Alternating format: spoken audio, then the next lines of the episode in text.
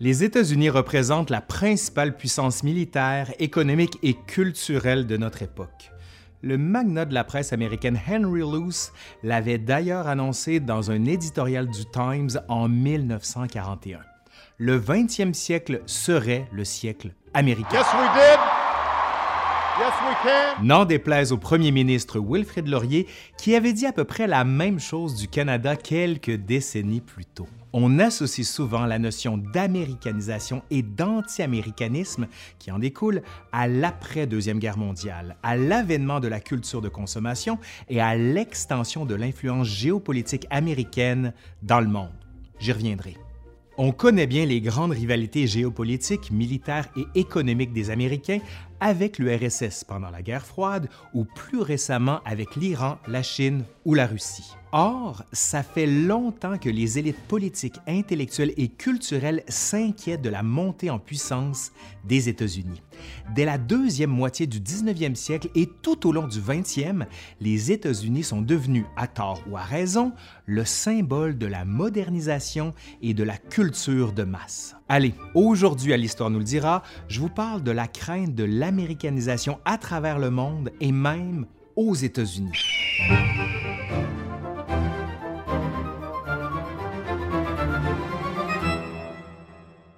La crainte de l'américanisation est-elle aussi vieille que les États-Unis? On peut remonter aussi loin qu'à la Révolution américaine et à la proclamation d'indépendance des 13 colonies en 1776 pour trouver les racines de l'anti-américanisme et les racines de la peur de l'américanisation du monde.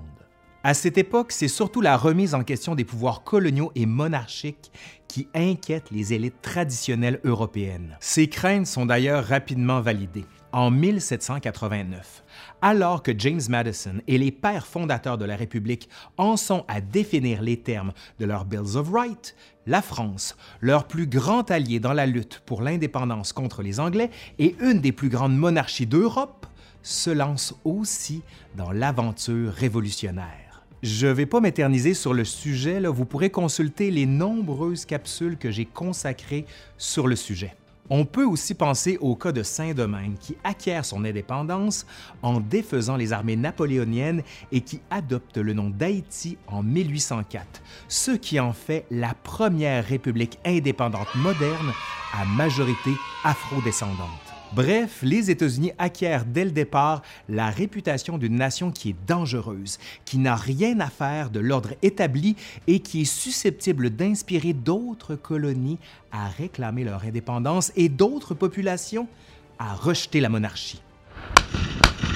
Bon, là, je dois rappeler que cet esprit de liberté est bien entendu relatif considérant les iniquités et les hiérarchies sociales et raciales reproduites et parfois même amplifiées aux États-Unis, notamment en ce qui a trait à l'esclavage et à l'importance de la propriété privée dans l'exercice de la démocratie. Mais c'est vraiment avec la révolution industrielle et dans sa foulée avec ce qu'on pourrait appeler la révolution médiatique de la deuxième moitié du 19e siècle et de la première moitié du 20e siècle que les États-Unis deviennent une menace culturelle aux yeux des élites intellectuelles à travers le monde. L'industrialisation et la mécanisation de la production au 19e siècle permettent une véritable explosion dans la production, la mobilité des biens de consommation, des pratiques culturelles et des œuvres. Ça se manifeste d'abord dans le milieu de l'impression, alors que la mécanisation des presses favorise une croissance marquée dans le secteur des journaux quotidiens et hebdomadaires,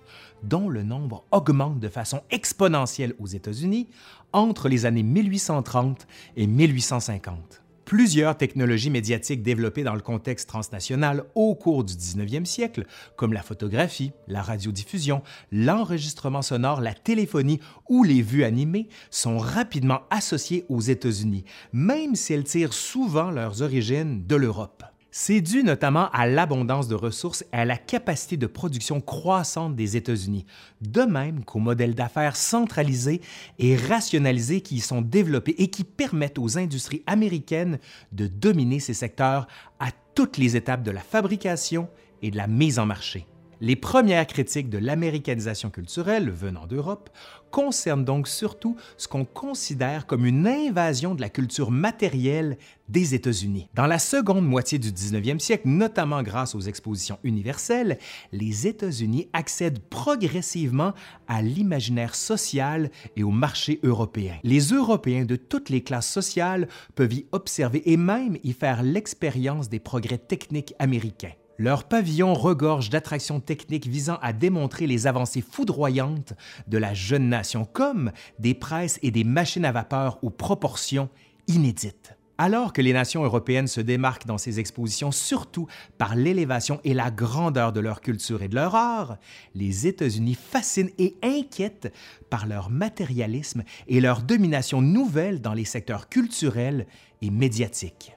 À l'Exposition universelle de Paris en 1855, Charles Baudelaire s'inquiète, par exemple, d'un monde qui deviendrait, et je cite, tellement américanisé par ses philosophes zoocrates et industriels qu'il a perdu la notion des différences qui caractérisent les phénomènes du monde physique et du monde moral, du naturel et du surnaturel. Quelques décennies plus tard, quand le journaliste britannique William Thomas Steed annonce l'américanisation du monde, c'est encore une fois pour parler de culture matérielle. Selon lui, les sujets britanniques sont déjà américanisés en 1901.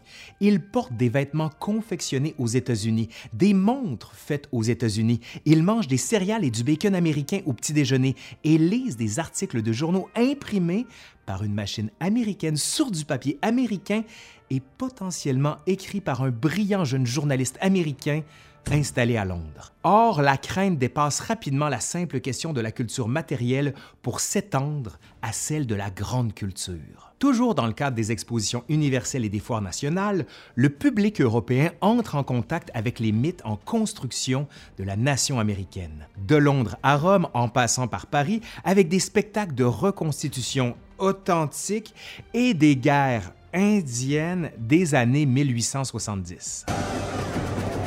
Le Wild West Show de Buffalo Bill permet une immersion totale à ses spectateurs qui sont déjà abreuvés de l'imaginaire de la sauvagerie du territoire américain par la littérature depuis des décennies autant que par les écrits de Chateaubriand ou ceux de James Fenimore Cooper que par ceux des dim novels très populaires dès les années 1870 comme la série de Seth Jones, The Captive of the Frontier de Edward Ellis. Dans un amalgame confus de divertissement, de volonté d'authenticité ethnologique et de valeurs impérialistes, racistes et colonialistes, on invite donc les monarques et la population des métropoles d'Europe à observer de vrais bisons, de vrais cow-boys et bien sûr de vrais Indiens, souvent des Sioux engagés sur les réserves à la suite de leur défaite contre les troupes américaines. Le prince de Galles ainsi que les rois de Grèce, du Danemark, de la Belgique et de la Saxe sont même conviés lors d'une représentation pour le jubilé de la reine Victoria en 1887 à vivre une attaque d'Indiens dans une diligence conduite par Buffalo Bill.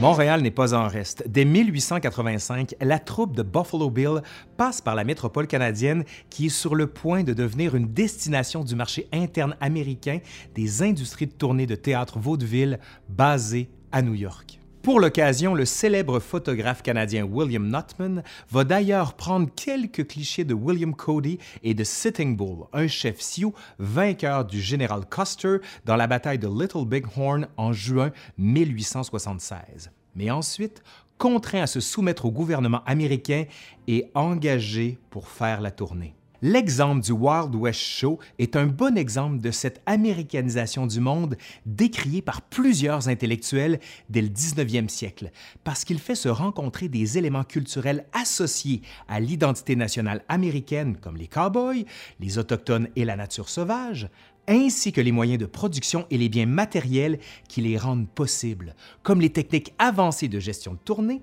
les moyens de transport modernes ou encore les armes à feu développées aux États-Unis comme le revolver de Samuel Colt ou la Winchester Rifle. À partir des années 1880, le mouvement s'accélère. Les industries basées à New York standardisent leurs opérations autant en ce qui a trait à la production de partitions musicales dans le secteur de Manhattan, surnommé Ten Pan Alley, qu'à l'organisation de tournées de troupes théâtrales à partir du modèle développé sur Broadway les États-Unis deviennent des leaders dans tous les secteurs médiatiques. Ils exportent des stéréographies à la grandeur du monde, ces appareils permettant de voir des représentations photographiques en trois dimensions de paysages de scènes historiques. Ils sont un des plus grands producteurs de cylindres et de disques dès les années 1890 et surtout à partir des années 1920. Après avoir résisté à la concurrence française dans les années 1890 et 1900, ils deviennent le leader dans le secteur des vues animées, le cinéma, dans les années menant à la Première Guerre mondiale et domine complètement le secteur dans les années suivant la guerre, notamment grâce à l'émergence d'Hollywood. Vous irez voir, j'ai fait une vidéo là-dessus. Par les magazines aussi, le grand public suit les aléas de la vie des vedettes américaines comme Charlie Chaplin, Mary Pickford ou encore un peu plus tard, Rudy Valley le gouvernement américain saisit la balle au bon et met à profit aussi souvent que possible ses industries culturelles. C'est le cas notamment dans le cadre de la Première Guerre mondiale, alors que le président Woodrow Wilson forme le Committee on Public Information, qui dirige la propagande pour l'effort de guerre et qui consacre une grande partie de ses efforts à la diffusion de ses contenus à l'international. C'est aussi le cas lors de la Grande Dépression, alors que le gouvernement Roosevelt mobilise les artisans dans son New Deal pour relancer le moral de la nation et pour leur donner de l'emploi. Au lendemain de la guerre, par le biais du plan Marshall et par la stratégie plus large de l'endiguement de la menace communiste, le gouvernement américain investit massivement pour relancer l'économie européenne et s'assure d'établir des ententes qui leur permettent de diffuser et de vendre leurs produits, notamment leur production culturelle un peu partout dans le monde.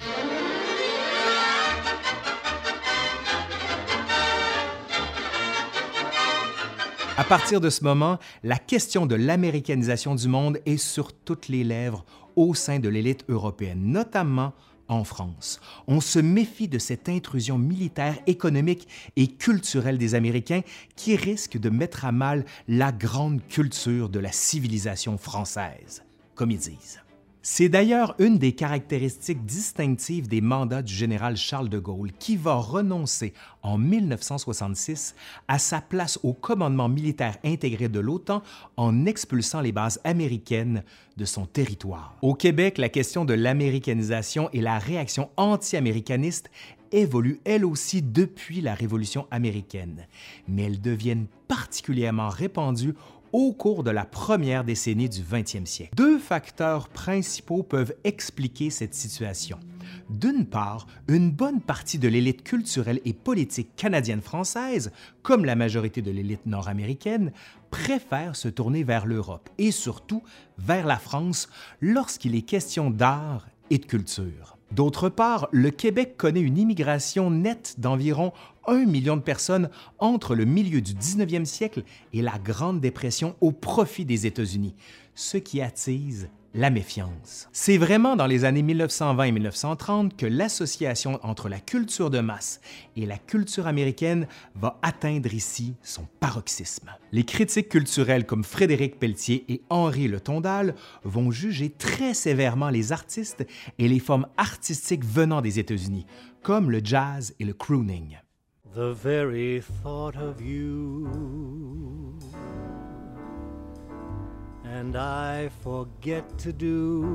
en 1936, la revue dominicaine fait paraître une série d'enquêtes intitulée Notre américanisation. Sans surprise, on s'intéresse peu à la question des investissements économiques et à celle de l'exploitation des ressources naturelles au Québec par les industriels américains. La vaste majorité des enquêtes publiées s'intéressent au contraire à notre américanisation par la culture et les médias, par le cinéma, par la radio ou encore par le magazine. On craint que la culture de masse américaine déforme le goût des Canadiens français. Lucien Desbiens, qui s'intéresse à, et je cite, l'infiltration américaine par la radio, décrit le contenu musical venu des États-Unis par les ondes en des termes semblables à ceux qui sont utilisés aux États-Unis pour qualifier le jazz une décennie plus tôt. Et je cite Une trompe de sons, de papotage, de voix criardes et d'accords gutturaux. Comme beaucoup de ses contemporains, l'année même de la naissance de la Société Radio-Canada, il s'inquiète de l'infériorité matérielle et technologie de la radio canadienne. Nos quatre grands postes radiophoniques canadiens n'ont pas la puissance voulue pour éliminer toujours les postes américains, plus forts et qui neutralisent souvent, quand ils ne les annihilent pas, les sons émis par nos postes. Mais c'est la question du goût ou du jugement esthétique qui préoccupe le plus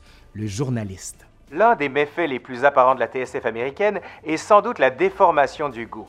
À force d'entendre du matin au soir et souvent du soir au matin la cacophonie du jazz, l'oreille peu cultivée s'exerce à rejeter comme nourriture indigeste la vraie musique pour absorber plutôt un infect brouet fait de bruits anormaux sans rythme et sans originalité. À première vue, on pourrait donc en venir à la conclusion assez simple que l'américanisation du monde est une roue en mouvement depuis la fin du 18e siècle.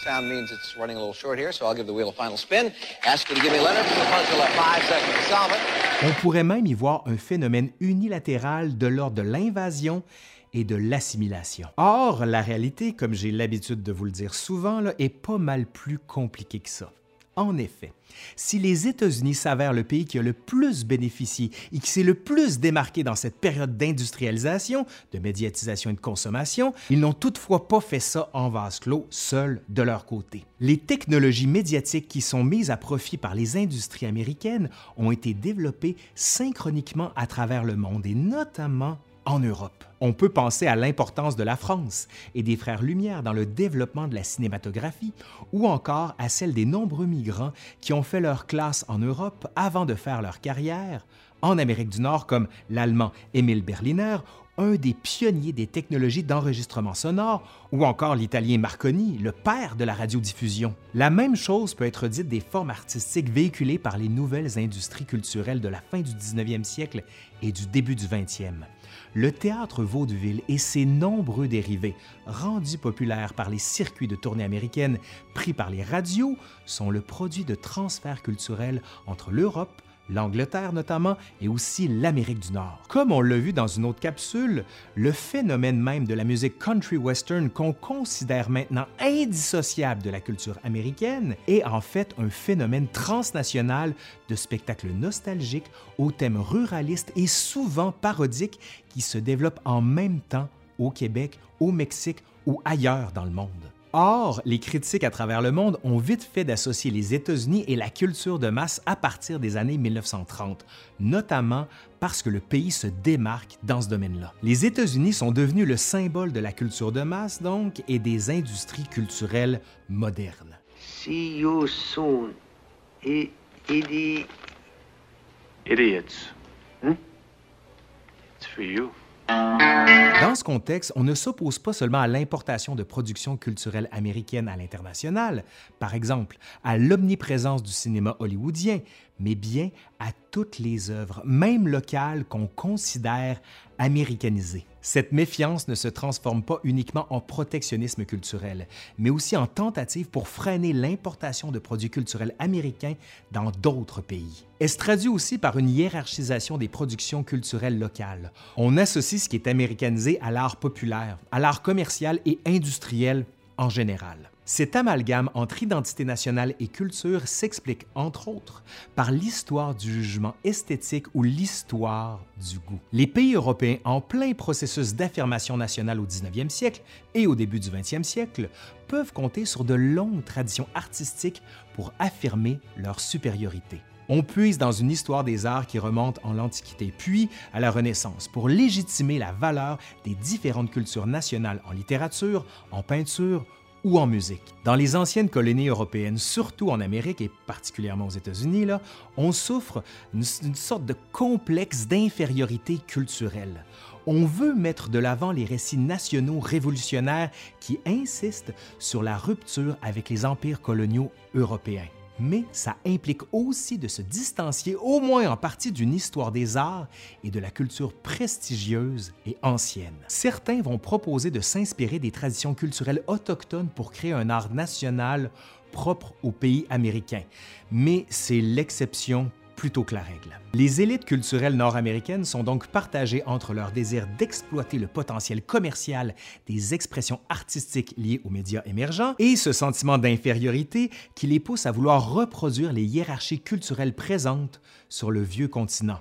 On veut séparer la bonne de la mauvaise culture. Dans les années 1880, les travaux du critique littéraire britannique Matthew Arnold, dans son célèbre ouvrage Culture and Anarchy, sur la distinction à faire entre la vraie culture avec un grand C et les pratiques culturelles populaires et industrielles, sont extrêmement populaires aux États-Unis. Les formes artistiques qui deviennent populaires dans le pays au cours des premières décennies du 20e siècle, comme le jazz, le crooning ou le théâtre burlesque, sont attaquées de toutes parts par les critiques culturels américains qui y voient une dégénérescence nationale, l'inverse de la création d'une vraie culture nationale. Ironiquement, il faudra souvent attendre l'approbation des arts populaires et des médias grand public par les artistes européens pour que ceux-ci trouvent une légitimité aux yeux des élites culturelles américaines. Bien entendu, le terme américanisation n'a pas la même histoire ou la même connotation aux États-Unis. Il désigne plutôt le processus d'assimilation culturelle et civique des migrants qui arrivent par millions à la fin du 19e et au début du 20e siècle. Par des campagnes promotionnelles et même parfois par le terrorisme domestique, par exemple celui du Ku Klux Klan, revivifié au milieu de la décennie 1910, on encourage ou on oblige par la peur les migrants à prendre la citoyenneté, à n'apprendre que l'anglais aux enfants et à abandonner leurs traditions culturelles. Or, il n'en demeure pas moins que la réaction à l'américanisation qui existe en Europe ou au Québec est en tout point comparable à la réaction au sein de l'élite américaine à la culture dite de masse. Il s'agit d'une réaction généralisée observable partout dans le monde à la modernisation et à la démocratisation des moyens de production et de la médiatisation de la culture qui mérite d'être distinguée de l'impact réel de la domination géopolitique et économique des États-Unis au 20e siècle. Allez, c'est fini pour aujourd'hui. Merci à Pierre Lavoie qui a rédigé cette capsule. Je vais vous mettre les liens de ce qu'il fait parce que c'est vraiment super. Aussi, si vous avez aimé la vidéo, ben, vous connaissez la rengaine, un pouce par en l'air, un commentaire, un partage. Vous pouvez même aller voir le site, le Patreon, pour nous aider à faire des plus belles vidéos. Bref, je suis Laurent Turcot de l'Histoire nous le dira et je vous dis à la prochaine. Allez, bye!